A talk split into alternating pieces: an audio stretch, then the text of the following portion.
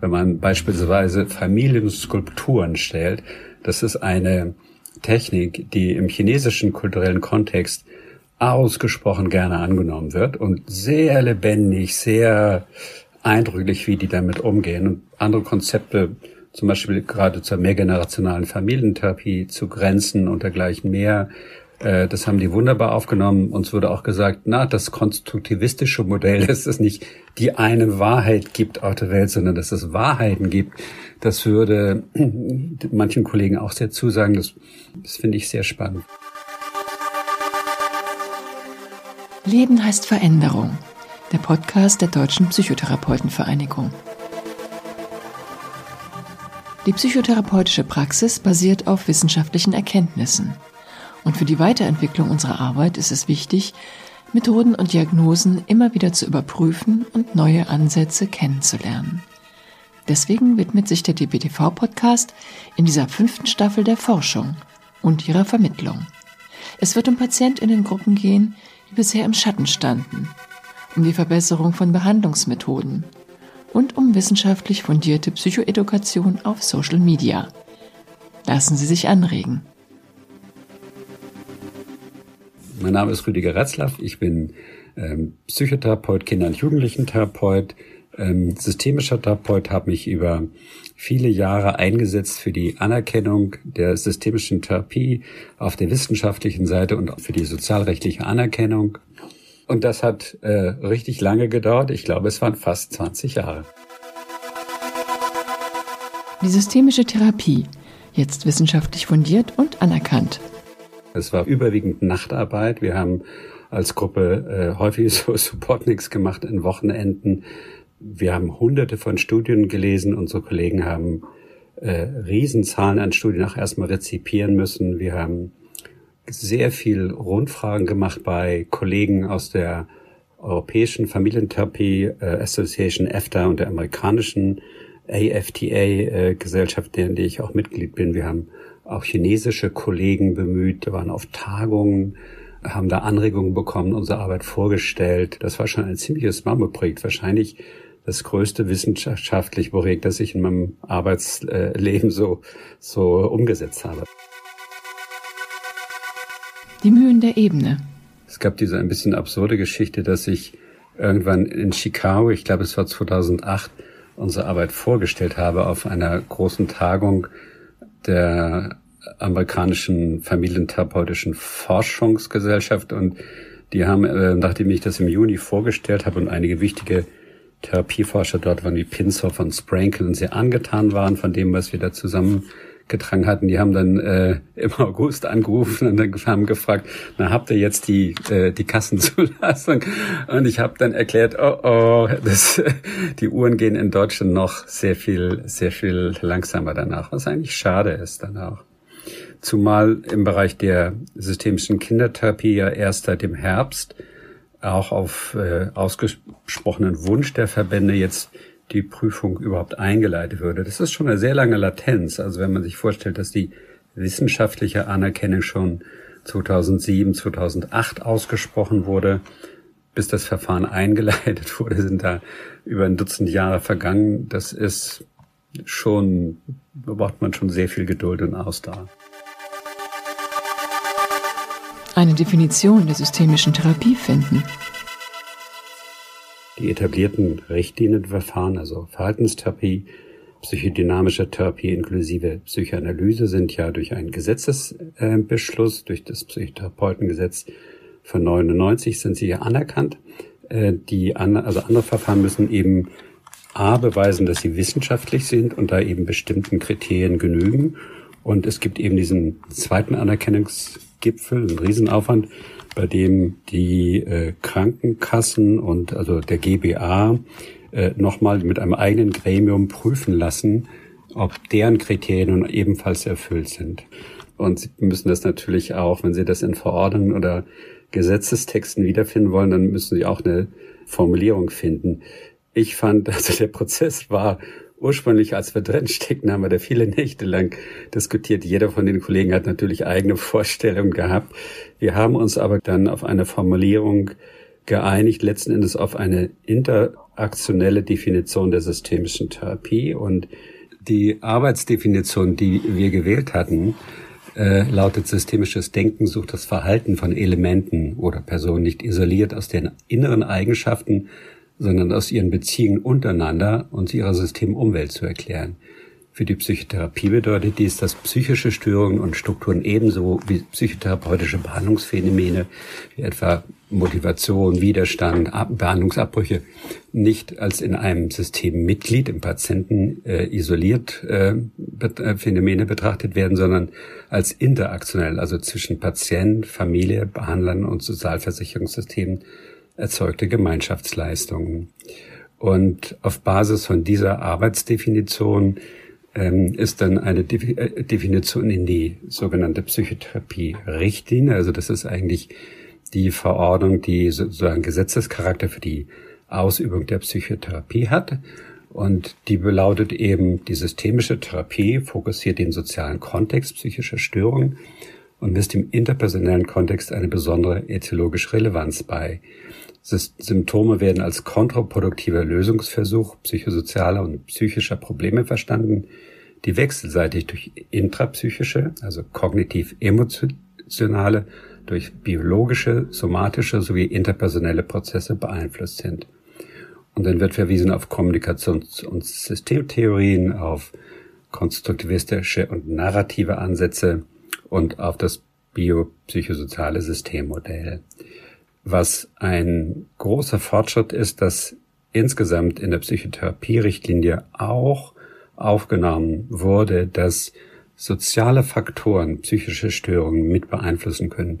Das war nach meiner Kenntnis lange Zeit ähm, nicht der Fall gewesen. Das heißt, da hat sich auch das Verständnis psychischer Störungen durch sozusagen die Auseinandersetzung mit dem Begehren der systemischen Therapie da auch aufgenommen zu werden, in eine sagen wir mal, stärker psychosozial orientierte äh, Linie verändert. Ich glaube, das ist ein ziemlicher Paradigmenwechsel. Und im Grunde genommen auch die Kollegen ähm, aus dem verhaltenstherapeutischen und dem psychodynamischen Feld würden natürlich dieses biopsychosoziale Systemmodell wahrscheinlich mittragen, soweit ich das, das beurteilen kann. Also ich glaube, da ist äh, wirklich ein Schritt nach vorne gemacht worden. Ländervergleich. Die systemische Therapie ist groß in den USA, in Nordamerika, das ist keine Frage, auch in Großbritannien.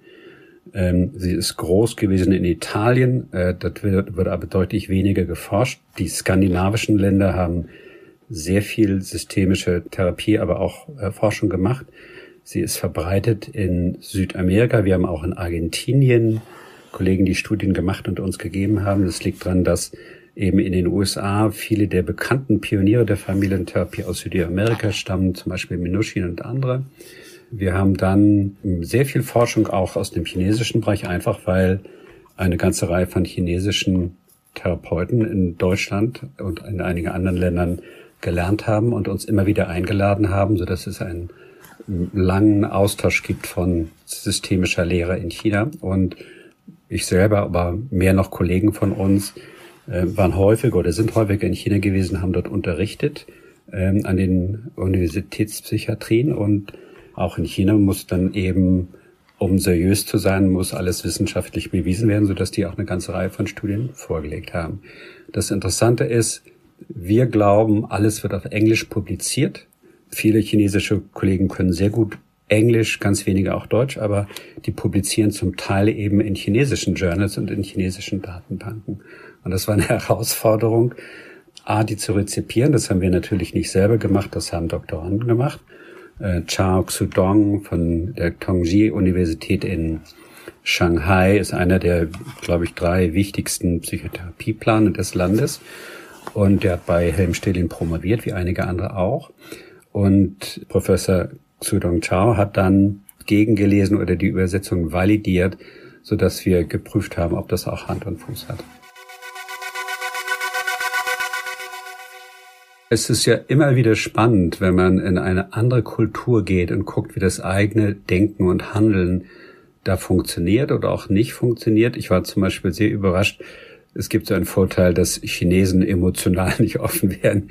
Das halte ich für total absurd. Also die haben, wenn man beispielsweise Familienskulpturen stellt, das ist eine Technik, die im chinesischen kulturellen Kontext ausgesprochen gerne angenommen wird und sehr lebendig, sehr eindrücklich, wie die damit umgehen. Und andere Konzepte, zum Beispiel gerade zur mehrgenerationalen Familientherapie, zu Grenzen und dergleichen mehr, das haben die wunderbar aufgenommen. Uns wurde auch gesagt, na, das konstruktivistische Modell, dass es nicht die eine Wahrheit gibt auf der Welt, sondern dass es Wahrheiten gibt.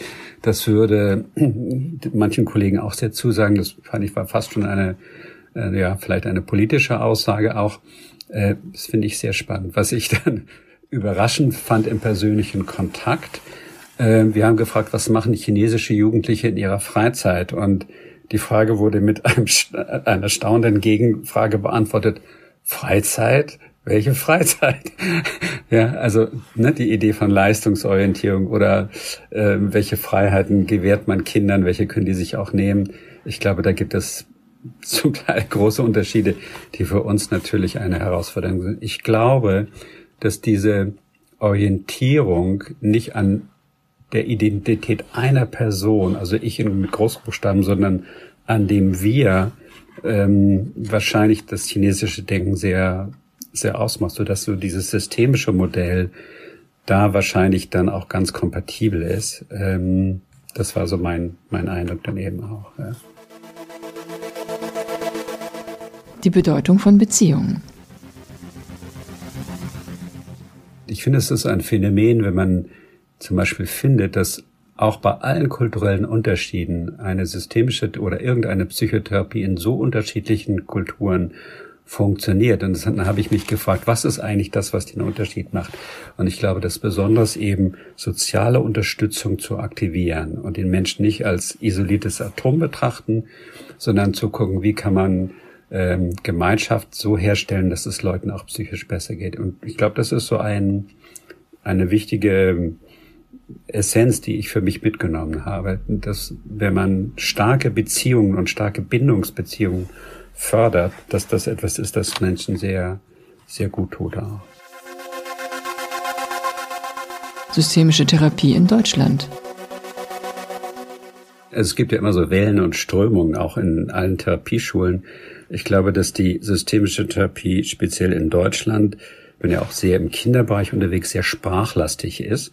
Und mit Kindern kann man nicht nur reden und babbeln, das reicht einfach nicht.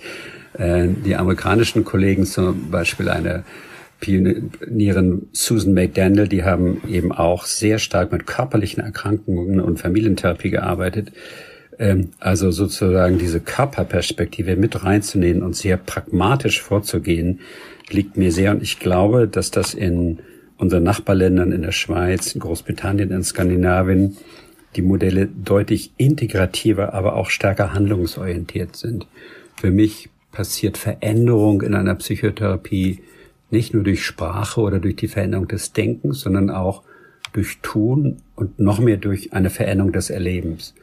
Und das sind aber ganz genuin traditionelle familientherapeutische Techniken, dass man schaut, dass man Menschen andere Erfahrungen ermöglicht, gerade im internationalen Kontext, die sie dann bewirken, dass sie ihre eigenen Potenziale besser ausnutzen und ausschöpfen und so.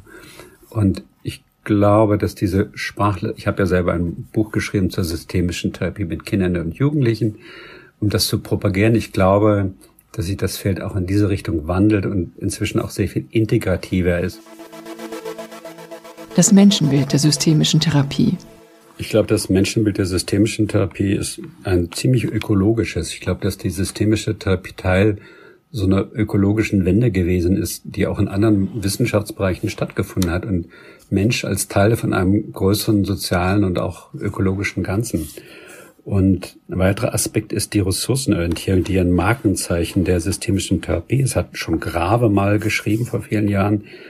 Und dass Menschen über das Potenzial verfügen, in den richtigen Umständen sich weiterzuentwickeln und Schwierigkeiten zu, äh, zu meistern auch. Und das, damit verbunden ist der Resilienzgedanke, dass auf lange Sicht ähm, soziale Systeme, Menschen die Möglichkeit haben, auch mit sehr belastenden Umständen umzugehen und eher Anstöße brauchen und nicht unbedingt alles antrainiert bekommen müssen oder nicht unbedingt nur innerpsychische Probleme haben, die, mit denen sie sich im Wege stehen.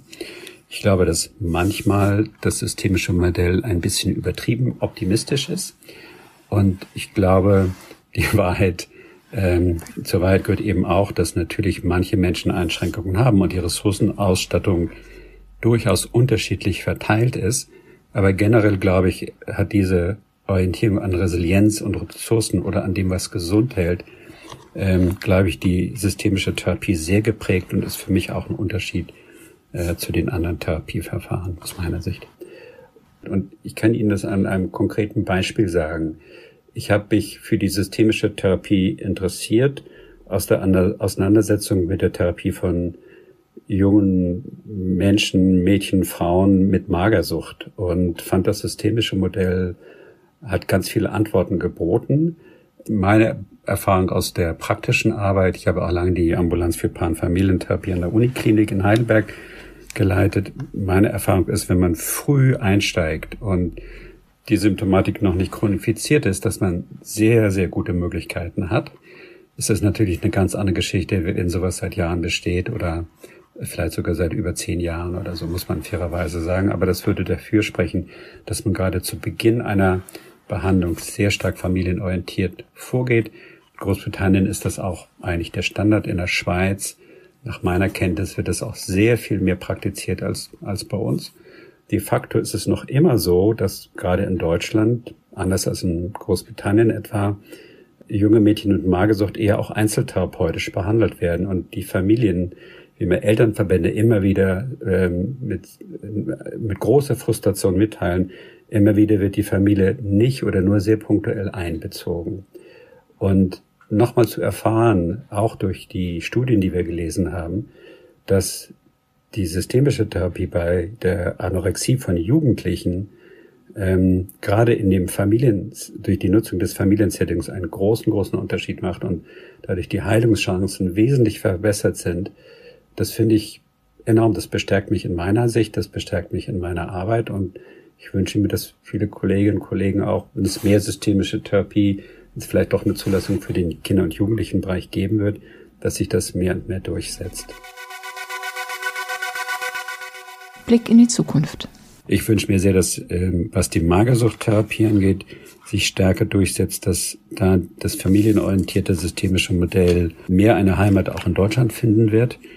Und was ich mir auch wünsche, wäre, dass es mehr Forschung gibt zum Mehrpersonensetting, also sprich zum Familiensetting. Bedauerlicherweise haben sich äh, die Entscheidungsträger nicht einigen können, dieses Familiensetting ein bisschen Honorar, äh, vom Honorar her besser zu stellen. Aber es ist anstrengend und aufwendiger, im Mehrpersonensetting zu arbeiten. Und die Möglichkeit, dass man in einer Sitzung meinetwegen mit einem Kind arbeitet, das Ängste hat und gleichzeitig mit dem Vater arbeitet, der ebenfalls seit langer Zeit an Ängsten leidet, das wird empirisch bisher wenig beachtet. Und das wäre, glaube ich, ein großer Zusatznutzen des systemischen Modells, dass man damit gleich mehrere Personen im Boot hat. Auch. Das war ein Podcast der Deutschen Psychotherapeutenvereinigung, realisiert von Christiane Zwick, Stories und Impulse. Die nächste Folge hören Sie auf der Seite der DPTV. Sie können sie auch auf Spotify und Apple Podcasts abonnieren. Wenn Ihnen der Podcast gefällt, empfehlen Sie ihn gerne weiter. Wir freuen uns auch über gute Bewertungen und Anregungen. Sagen Sie uns, welches Thema Sie interessiert. Die Mailadresse lautet podcast.dptv.de.